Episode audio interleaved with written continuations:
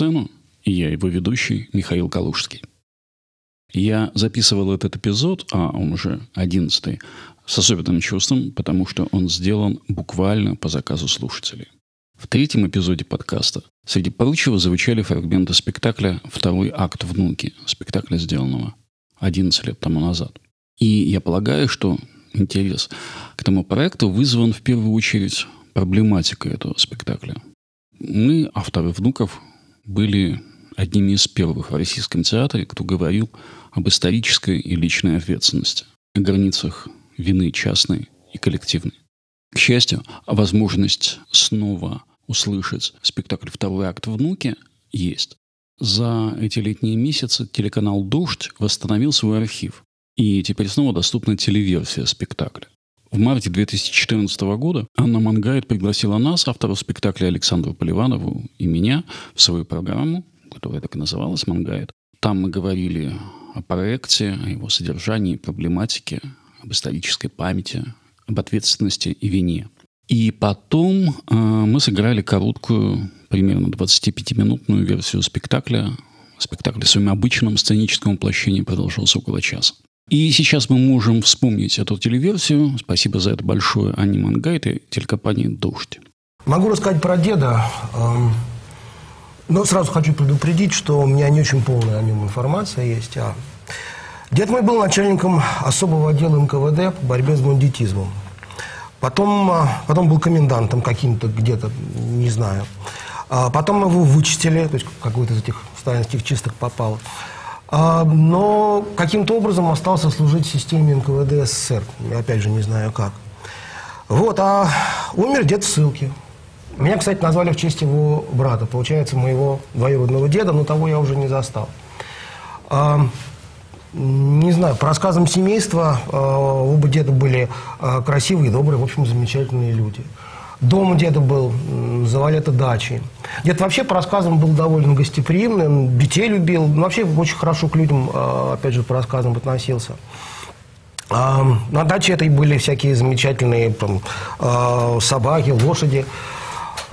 Люди были замечательные на этой даче, зэки, которые за этим всем прекрасным хозяйством, собственно, и ухаживали. Дед был начальником участка на строительстве канала Волга-Москва в Яхраме. Вот. Ну, а дача это, это лагерь, собственно. Дмитров флаг. Ну да, я вот, например, деда никогда не видел. Он, он умер за год до моего рождения, и, собственно, и все. Нет, я своего деда очень хорошо помню. Но только я помню его таким домашним человеком в халате, который очень нас любил. Ну, то есть он был очень-очень нежный, на самом деле. Меня, например, назвал фиалкой. ну, может, я какая-то синюшная в детстве была. Не знаю. Вот. Ну и, и эта нежность была во всем. Например, после, после ванны, после купания нас относили к нему в кабинет сказать ему good night. Вот. Ну, конечно, он был со слабостями. Например, он очень любил шоколад и хранил его у себя в кабинете, и оттуда мы его и приворовывали. И там прямо в кабинете съедали. Вот. Хотя, на самом деле, ну, он же хранил его не за тем, чтобы есть, а за тем, чтобы нам подарить там, на Новый год или на день рождения, потому что вообще нам не разрешали есть сладкое. Вот. А, а еще я приворовывала у него мелочь, а, потому что он же в основном за границей жил. В последнее время был послом в Вашингтоне. Вот. И все монетки, которые привозил, он хранил в кисете. Я оттуда их доставала и шла вниз, значит, спускалась во двор Дома правительства – и там эти монетки, значит, сдавала, меняла на что-то. Монетки, бритвы, Шеффилд такие очень острые, в станок вставляли, железные. Вот. Что еще? Ну вот однажды, например, мы украли оттуда же из ящика стола бланки наркомата иностранных дел. Сложили из них самолетики. А поскольку мы жили на восьмом этаже, прямо над театром эстрады, на набережной, очень красиво они так планировали вниз. Ну вот, понимаете, у меня, мне, мне в принципе, с моим дедушкой это было очень весело. Понимаете? Mm-hmm. А, двоюродный дед мой, а, ну тот, да, в честь кого меня назвали, а, он был чуть младше моего родного деда. Ну, не сильно они вообще погодки были. Но, несмотря на то, что был младше, он а, деда моего по их этой служебной карьерной лестнице, значит, обогнал. А, начинал он служить в уголовном розыске, а потом довольно быстро стал а, начальником уголовного розыска Москвы, то есть, получается, МУРа. Вот. А потом должность называлась то ли начальник милиции города, то ли начальник милиции Москвы, что-то такое. Но это же позже, в 30-е годы. У меня, кстати, дома где-то должна быть вечерка, как раз вот тоже 30-х каких-то годов, и там есть заметочка, точнее даже не заметка, а официальное э, объявление о том, что э, состоится парад военный на Красной площади. Принимает парад, понятно, товарищ Сталин. А, ответственный за проведение парада какой-то там а, или командующий а, маршал, не помню уже какой фамилии его.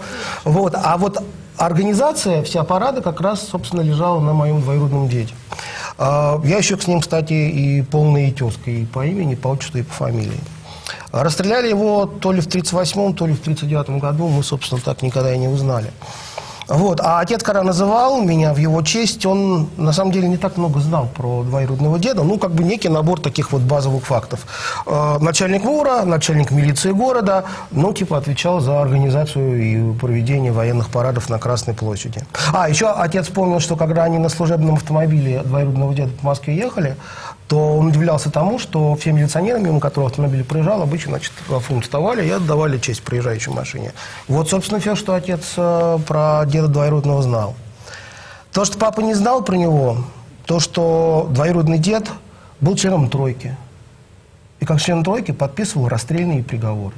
В телеверсии «Дождя» играли Анна Шмитько, Анастасия Патлай, Валентин Самохин, Иван Тимофеев и я. А в самом спектакле, кроме них, в самое разное время играли Юлия Аук, Женя Беркович, Светлана Михалищева, Ульяна Коптяева, Сесиль Плеже, Татьяна Владимирова, Анна Куненкова-Любская и Светлана Голубева. Премьера спектакля «Второй акт внуки» состоялась в ноябре 2012 года в Сахаровском центре. А дед, собственно, мой дед, дед происходил из большой еврейской семьи, у него было три сестры, два брата. Брата одного я немножко застал, он был чекистом. Дед его тоже вытащил, он служил, значит, в СМЕРШе. Вот, а после войны стал таким богемным, там всякие сценарии писал. Вот, а мужем сестры дедовой был одно время Черток. Ну, такая известная фамилия, то есть один из самых страшных следователей НКВД. А, вообще, я большую э, часть информации получил от родителей, но это было не очень просто, потому что там же все архивы уничтожены, они еще там все время меняли фамилии, они у них всех разные. А какие-то темы в семье на отрез отказываюсь обсуждать. Там, например, я очень плохо знаю родословно своего отца, но большинство каких-то фактов сообщалось, ну, таких, ну, байках застольных, ну, семейных разговорах. Когда уже потом сам стал интересоваться, почти не решался задавать вопросы, и из мамы клещами практически приходилось вытаскивать, а какие-то разговоры ну, мемуарного свойства мне в то время в голову не могло прийти э, завести, поэтому э, информацию о том, в какой стране мы живем, я начал получать не от родителей. И, и вообще такая странная штука, что в нашей семье вообще как-то информация существовала немножко отдельно от людей. Вот так. Да, у нас тоже привычки к тому, чтобы применять знания об отечественной истории к своей семье, обсуждать острые политические вопросы по своей семье не было. Обсуждать месяцами архипелаг ГУЛАГ, который меня родители давали читать, сколько угодно. Обсуждать острый вопрос отечественной истории сколько угодно. Применять все это к своей семье скорее нет. Ну, моей маме ее отец велел, и она поступила на юридический факультет Московского университета. И там одним из ее учителей был Андрей Януаревич Вышинский – и вот о нем она до конца своих дней сохранила самые радужные воспоминания. И мне все время говорила, вот был настоящий профессор, так латынь знал. Я ей пыталась рассказать, что Андрей Януаревич был не только настоящим профессором. Я уже начиталась к тому времени «Архипелаг ГУЛАГ» и многих других вещей – ну, мама, кстати, особенно не спорила, но говорила, ты знаешь, он был такой профессор, он так знал латынь, такие академические были у него лекции, и седина у него такая красивая. И приходил он вчера, э, всегда в безупречном костюме, и так он читал лекции в этой большой коммунистической аудитории. Я ей говорила, мама, ну как ты можешь так говорить? Это палач, который стоил жизни миллионов. Вот это я не знаю, говорила она, но лекции он читал замечательно. К этой идее, идее документального спектакля на основе интервью с внуками тех, кто несет ответственность за преступления советской власти, Александр Поливанова и я пришли разными путями. И, в общем, будет правильнее сказать, что идея проекта именно в той форме, в какой он был воплощен, принадлежит именно Поливановой. Я задумался о чем-то подобном, когда на дискуссиях после моего спектакля «Груз молчания» зрители постоянно говорили, очень необходимый разговор, очень важно понять, как формировалось представление об исторической ответственности послевоенной и современной Германии. Но почему же мы не обсуждаем ту же самую тему, только на отечественном материале? Вот послушайте, что говорил Юрий Сапрыкин. Он был ведущим одной такой дискуссии после показа «Грузомолчания» в январе 2011 года. То, что происходит сейчас, наверное, это не, столько обсуждение спектакля, сколько обсуждение того, какое отношение этот разговор имеет к нам. А, понятно, что ситуация, которая, которую мы сейчас наблюдали, очень легко экстраполируется на наш опыт. И э, да, у нас тоже была страшная, трагическая, кровавая история. Э, и да, как и герои этого спектакля, э, для многих из нас она не вполне является предметом нашей частной, э, семейной и личной истории. Да? А, то есть, как говорила Герда, героиня этого спектакля, наши родители знали о том, что э, происходит уничтожение людей, знали о лагерях, знали о репрессиях, знали о арабском труде, но нам хочется верить, что они не участвовали в этом. И, безусловно, в наших частных э, семейных историях за десятилетия накопилось множество Э, фигуру молчания и множество эвфемизмов, которыми мы э, себя успокаиваем. Да? Мы знаем, что наши деды сражались на фронтах гражданской, и стараемся не думать о том, что фактически они убивали э, в этот момент своих братьев и людей, возможно, более достойных, чем они. Мы знаем, что наши деды строили заводы и фабрики и создавали советскую индустрию, мы стараемся не думать о том, что э, делая это, они очень часто использовали рабский труд заключенных или э, подневольный труд э, людей несчастных, бежавших от голода. Мы знаем о том, что наши близкие, наши старшие родственники защищали Родину. Мы стараемся не думать о том, что иногда это, иногда это означает, что они попросту охраняли лагеря. И самое неприятное в том, что э, тот момент исторический, в который э, этот разговор, подобный этому разговору, был бы э, естественным и уместным, э, все больше кажется, что этот момент э, упущен. Э, поскольку вы можете со мной не согласиться, но я не вижу какой-то общественной потребности в выяснении Э, подробностей, в назывании поименно тех, кто э, поднял руку или тех, кто подписывал приказы. А, э, общество молчаливо согласилось с тем, что эту историю действительно стоит закрыть. Что прошло, то прошло. И более того, простите, на государственном уровне, как мы все прекрасно знаем, вот это выяснение подробностей, называние имен – а, сейчас очень часто называется совершенно по-оруэлловски фальсификацией истории. С этой фальсификацией ведется некоторая борьба. А, я позволю себе отвлечься на секунду, а, может быть, немного, рассказать, может быть, немножко анекдотическую историю из своей семейной биографии. Моя бабушка еще до войны жила в маленьком уральском городе, работала в аптеке, и э, к ним в аптеку повадился приезжать симпатичный такой мальчонка. Э, приезжал он откуда-то из э, близлежащего села. Они, в общем, подружились, часто разговаривали друг с другом, там покупал какие-то там притирки и настойки. Вот, потом перестал приезжать, потом казалось, что это Павлик Морозов. Вот, а, и а, этого, этой такой удивительной а, дружбы, а, естественно, бабушка рассказывала об этом знакомым, так вот этого эпизода ее биографии оказалось достаточно, чтобы потом в течение десятилетий она была приглашаема в школы, на пионерские собрания, а, на какие-то юбилейные вечера во всех городах, где бы она ни жила. И выступала с воспоминаниями о пионере-герое Павлике Морозове. И, конечно, я понимаю, что ну вот так вот, по гамбургскому счету, можно было бы сказать, бабушка, ну, как ты, вот, как ты могла вот столько лет э, рассказывать про этого малолетнего, значит, э, подонка, да, который родителей своих сдал в руки палачей добровольно. Вообще, о чем там было рассказывать? Зачем ты все это делал? Я, конечно, никогда бы этого не сказал, в том числе и потому, что пока бабушка была жива, я подобный герою спектакля, опять же, э, Рудольф уходил там с горным и с барабаном, приседал, наверное, сделал Ленина. А, да и вообще, вот задавая себе вопрос сейчас, а вот стоило бы ворошить эту историю или какие-то другие истории э, из э, моей семейной биографии, я не нахожу однозначного ответа.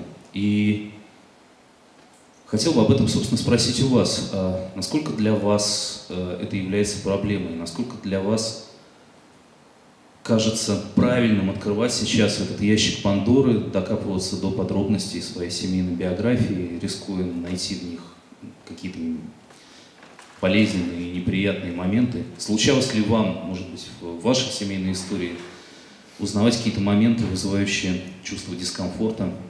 Бабушки и дедушки персонажей спектакля «Второй акт внуки», а иногда прадедушки или родители руководили ГУЛАГом, были сталинскими министрами или офицерами КГБ. Когда мы брали интервью, нас интересовало не, не столько события и факты, сколько рефлексия наших собеседников. Поэтому наши респонденты, полагаясь на память или семейные воспоминания, или даже легенды, могли делать фактически ошибки. Но это несущественно. Все-таки мы делали спектакль, они писали учебник истории, и эмоциональная достоверность этих воспоминаний нам была куда важнее историческая. Тем более, что важны были не столько воспоминания. Настоящее нас интересовало куда больше прошлого. Что происходит сейчас – как сегодня примириться с тем, что твой дед или отец несет прямую ответственность за преступление советского государства? Как люди, безусловно, гуманистических воззрений разрешают конфликт между естественными любовью и уважением к старшим родственникам и осознанием их личной причастности к преступлениям? Вот что говорит о проекте «Второй акт внуки», о том, как он создавался Александра Поливанова. У нас надо сказать, что вот э, вы в самом начале сказали, что вот исполнители террора, и это не всегда исполнители, буквально исполнители террора. И среди наших э, респондентов есть внуки людей, которые, в общем, непосредственно к террору, ну, не совсем имели отношение, а просто они были как бы частью там машины пропаганды, и какой-то еще, но, может быть, э, ну, у них есть там много разных там причин, как они могут объяснить, что они о терроре, может быть, и не знали. Э, ну, по крайней мере, могут Для вас это говорить. тоже не, не очень четкая классификация. У нас есть, у нас среди наших респондентов, у нас их было 10, и э, дедушки, бабушки, mm-hmm. отцы и прадедушки, они были самыми разными. И кто-то были действительно довольно страшными людьми, там кто-то были просто там министрами в сталинском правительстве, кто-то был, э, но министрами не самыми карательными. Э, и, в общем, мы не давали специально оценок, что кто-то более виноват, кто-то менее. Таких оценок ни мы, ни, э, собственно, наши респонденты. Ну, в смысле, они выносили свои оценки своим дедушкам, бабушкам, но друг другу они не выносили. Про одного человека я узнала просто потому, что он где-то в каком-то интервью проговорился, и, э, ну, я его тут же нашла. Кто-то тоже сказал это в какой-то момент публично, и я там, как там, дочь полковника КГБ, что-то такое. И э, ну, я тут же схватила этого человека в коридоре и спросила, можно ли с ним записать интервью. Но, в общем, мы в этом смысле, у нас был некоторый принцип, э, что нас не интересовали люди, которые бы, э, ну, как бы, которые как-то поддерживали э, взгляды своих э, дедушек и бабушек и разделяли их, э, То что ли, идеологическую программу. Нет сталинистов, нет. например. Не было сталинистов, нам это было не так интересно. То есть это может быть интересно в другом проекте, но в нашем проекте нам было очень важно, чтобы этическая программа э, внука, э, она как бы не совпадала с этической э, идеологической программой. А нам, нам было важно, что все наши э, респонденты, они как бы довольно определенно относятся к советскому режиму. И как бы, по крайней мере, э, формально, они как бы, ну, ну, не формально, а как бы, если их спросить, как вы относитесь к советскому режиму, то все из них скажут, да, конечно, это преступный режим. Совсем другое, когда начинаешь как, уже разговаривать непосредственно про дедушку, бабушку. Ну и здесь э, как бы вот и, и открываются все эти проработки, проработка, непроработка, конфликты. Мы играли спектакль «Второй акт внуки» два года. В Сахаровском центре, в музее ГУЛАГа в Москве, в Базеле, Красноярске, Петербурге, Рязани и Нижнем Новгороде. Читки пьесы проходили в Лондоне и Оксфорде. В Лондоне вышло двуязычное русско-английское издание пьесы с замечательными комментариями, а, который сделал переводчик этой пьесы на английский, но Бергстад Брин. Последний раз мы показывали «Внука» в декабре 2014 года в переполненном зале Сахаровского центра. Но и 9 лет спустя, мне кажется, что этот разговор нужно продолжать, тем более сегодня, когда споры о личной и коллективной ответственности звучат все громче. У нас есть э, такая комната большая, кабинет, то, что называется, и там такие а, высокие стеллажи со стеклянными крышками, э, шведские полки так называемые. Я там в детстве спал иногда. Вот. И в детстве, с тех пор, как читать научился, ну вот основное чтение. Корешки книг, названия, авторы, там, альбом по искусству, все на свете. Дед, же он был библиофил, у нас вообще библиотека замечательная. На самом деле там э, издания 16-17 века, например, Пушкин прижизненный. Ну и, и да, это было связано с тем, что дедушка занимал такую должность. Вот, к, к чему? Э, э, например, там, в этом самом кабинете, долгие годы до недавнего времени хранились такие подушечки с траурной окантовкой с орденами и медалями деда. Там, причем там серьезно, там орден Ленина, два ордена Отечественной войны, причем они боевые оба ордена Отечественной войны, медали многочисленные. Но это было как ну, деталь интерьера, ну такой дизайн. Да? Вот. А еще там хранились книги, которые дед написал, много чего написал. Ну, там учебники по марксистско-ленинской философии, потом была такая замечательная серия про детские годы Ленина, называлась «Ленин в Поволжье». Вот. Еще он издавал рабочий фольклор. К чему, собственно? Это одно из основных воспоминаний детства, связанных со средой, в которой я живу. То есть вот, вот ордена за стеклом и книга дедушкина «Ленин в Поволжье». Вот. А у нас, например, еще, кстати, хранится сигнальный экземпляр мистера Твистера с иллюстрациями Лебедева и подписью Сталина. Красным карандашом. Так, можно разрешить. Такой раритет серьезный, да? А, а, а эти э, э, ордена же, на самом деле, мы же незаконно их храним совершенно, их сдавать положено. Потому что вот эти подушечки, это вот то, что несут за гробом, вот ордена эти. Да? То есть э, рос я немножко в такой траурной, похоронной атмосфере, красная и черная. Легенда моей бабушки – была не в том, что она много лет работала в цензором, а о том, что после работы в цензуре она стала главным редактором издательства «Наука», инициировала издание всего Джеральда Даррелла на русском языке. Но дело в том, что мне самому не приходило в голову спросить, чем она занималась до того. В моем сознании и времени такого не было. 50-е годы. Что могло происходить до 50 какого-то года? Я тоже не спрашивал. Мои родители, на мой взгляд, были не худшие люди в этой системе. И папа в своей организации был совсем не худшим человеком. Мне рассказывали, что он пытался помочь некоторым людям, иногда очень своеобразно это делал. Ну да, конечно, они ответственные, они за все ответственные. Особенно папа, который, имея расстрелянного в тюрьме отца, не должен был идти работать в Комитет государственной безопасности – я все время думала, вернее, они мне все время говорили, что дедушка в 1938 году умер от туберкулеза. Он был шахтером, комсоргом какой-то шахты в Донбассе. Это профессиональная шахтерская болезнь. Такой молодой умер от туберкулеза. И только где-то в 89-м или 90-м, то есть за 2-3 года до смерти, мне отец сказал, что деда в 38-м расстреляли в тюрьме, а бабушка его мать скиталась по всяким станицам, меняла место жительства каждые 6-7 месяцев, чтобы не нашли. Я говорю, ну, папа, что же ты молчал все эти годы? Это как? А он мне, да ты антисоветчица, у тебя язык как помело, тебе скажи. Не должен был он идти работать в КГБ.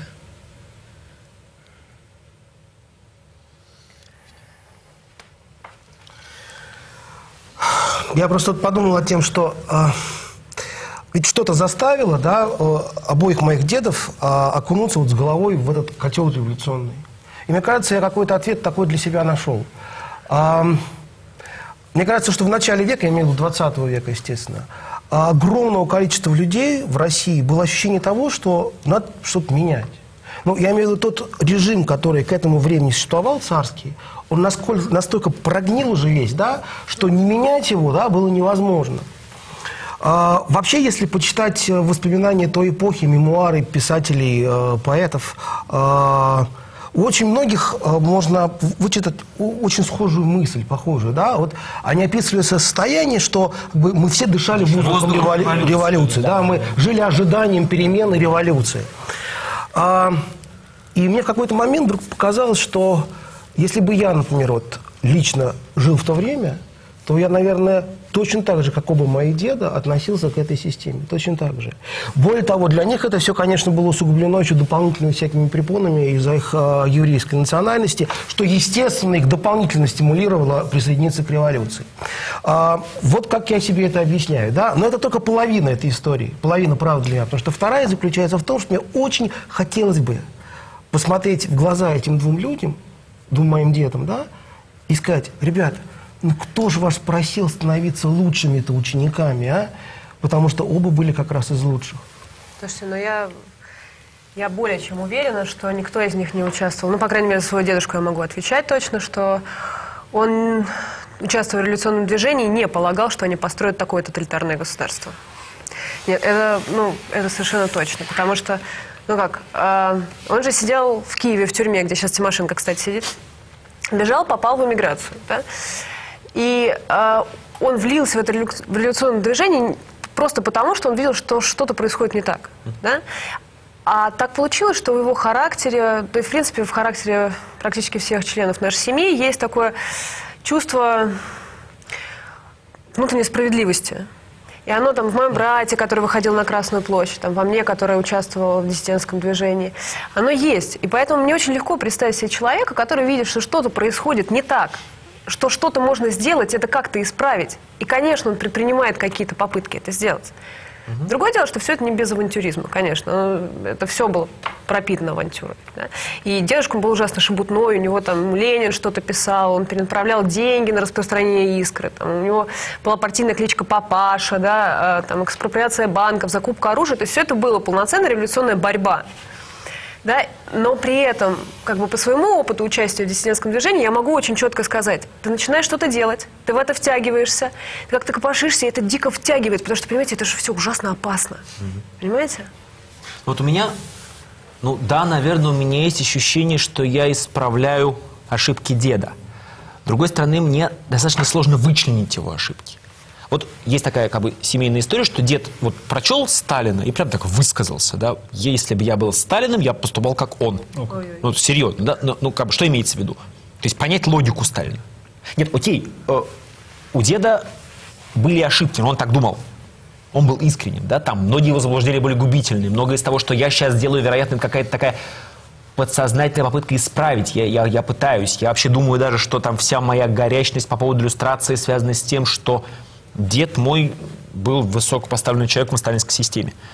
Но с другой стороны, еще с другой стороны, это не только подсознательно, это еще и наследственная попытка изменить ситуацию. Потому что у меня, как у деда, у меня как, ну, шило в жопе, как сказать. Ну, Мой отец, он работал в Эфиопии, в Японии, в разных странах. У меня где-то валяется вырезка из японской газеты «Асахи». Там фотография, я и мама отплываем из Японии на теплоходе, и подпись «Жена и дочь русского шпиона возвращаются в СССР». Ну, не был он, конечно, никаким шпионом. Работал под крышей торгпредства, э, ну, занимался, ну, как это называется, техническая разведка. Нет, не шпион. Ну, в общем, ну, он тырил разные секреты. Ну, Очевидно. но то, что не продавали СССР напрямую, через каких-то людей, посредников, ему в середине 80-х даже грамоту выдали о том, что его деятельность принесла СССР доходы на 5 миллионов рублей. Тогда это были безумные деньги по тем временам советским. Он очень этим гордился, грамоту не показал, но сказал. При этом был довольно сильно выпивший, но не особенно пил, ну как они все.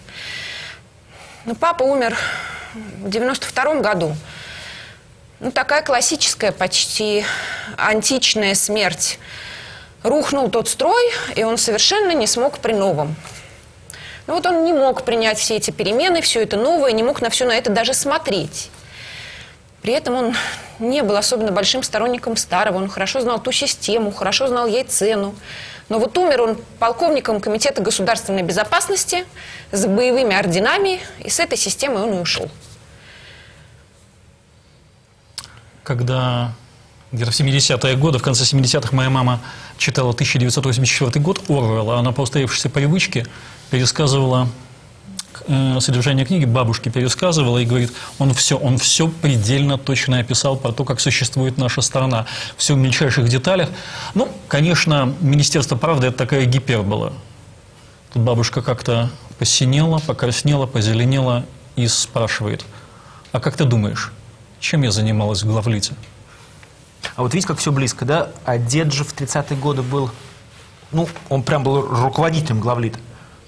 И там, кстати, даже в переписке Пастернака с Фрейденберг есть такое упоминание, что, мол, дед такой нехороший человек, что там не пропустил. Да, а потом дед был зам наркомом просвещения, а наркомом был Бубнов.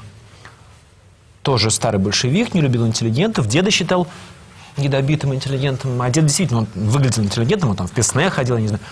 Вообще говорят, что я на него похож. А, вот, с Бубновым дед ссорился все время. В 1937 году они так поссорились, что Бубнов запустил в деда пресс-папье. А дед письмо написал. Ну, понятно, да? Написал письмо, прям Сталину написал, отправил, и ночью с ним случается тяжелейший инфаркт. Восемь месяцев по больницам, по санаториям, и ирония судьбы в том, что, видимо, это его и спасло от уничтожения вместе со всем наркоматом. Ну, так семейная легенда гласит. Ну, во всяком случае, после уничтожения того наркомпроса дед уже больше руководящих постов не занимал. Для моей бабушки это не было вопросом личной морали. Нет, скорее все-таки личной морали, чем общественного блага. Потому что она закончила школу, с диплом, э, университет э, э, с дипломом преподавателя истории, поняла, что не может пойти в школу, она не может врать детям. А вот идти работать в главлит она может, потому что ну, есть совершенно четкие правила цензуры. Э, перечень запрещенных тем, запрещенных авторов, запрещенных книг. И если не она цензурирует, то цензурирует кто-то другой. Техническая работа. И вот она э, три года занималась перлюстрацией, а потом она попала на главпочтамт, и вот там начались определенные морально-этические проблемы. Потому что она-то думала, что она приносит себя в жертву технической работе, чтобы быть в ладах своей совести. Но на главпочтамте она понимает, что ей нравится эта работа. Потому что кто-то кому-то будет посылать Хемингуэя. И она этого Хемингуэя берет, уносит домой. И только потом возвращает в спецхран. Это все знают, что так делает. В общем, это, это не запрещали. И, естественно, в это втягиваешься. А потом э, там в главлите их начинают учить иностранным языкам, а ничего так моя бабушка не любила, как как изучать иностранные языки, вообще всячески повышали их квалификацию, они начинают читать про то, что происходит на Западе на иностранных языках, они в курсе западной мысли, и, в общем, цензоры становятся самыми образованными и компетентными людьми в стране. И, естественно, от этого вырабатывается совершенно определенная интеллектуальная зависимость. А про маму мне только после ее смерти ее подруга рассказала, что в Японии мама, оказывается, работала на прослушке. Я как-то этого не ожидала. Я хорошо помню эти годы. Помню, что нас посольский автобус каждый день отвозил в нашу посольскую школу, а мама на какую-то работу ходила. Но я даже не задумывалась, на какую именно. И мама мне никогда об этом не говорила. После папиной смерти мама очень тяжело болела, и последние пять лет мы буквально с ней прожили на 15 этаже онкоцентра на Каширке. И в эти годы мама мне много о чем рассказала, практически всю свою жизнь, но об этом никогда не упоминала. Слава Богу, слава Богу, что дед не подписывал пакт Молотова-Риббентропа. Потому что, ну, фактически Гитлер нас спас, его спас.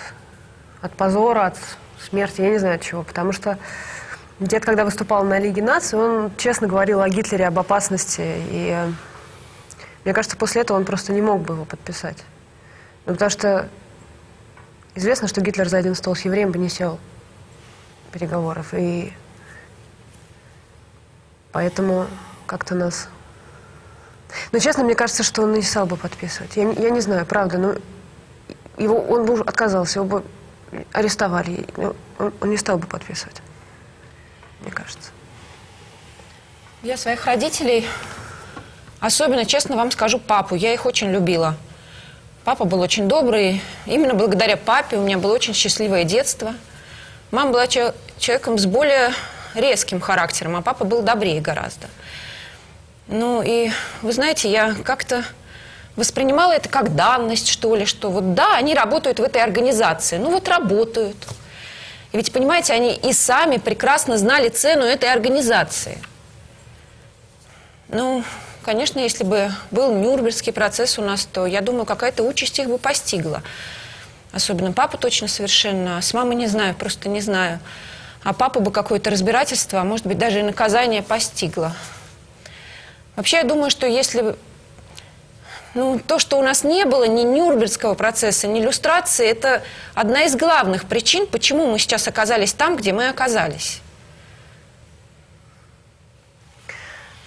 Однажды, я очень хорошо помню этот момент, дед встретил меня в коридоре. А у нас была очень большая квартира в этом доме на набережной, и комната объединяла такой широкий-широкий длинный коридор. И мы там даже на велосипедах катались и устроили такое двустороннее движение.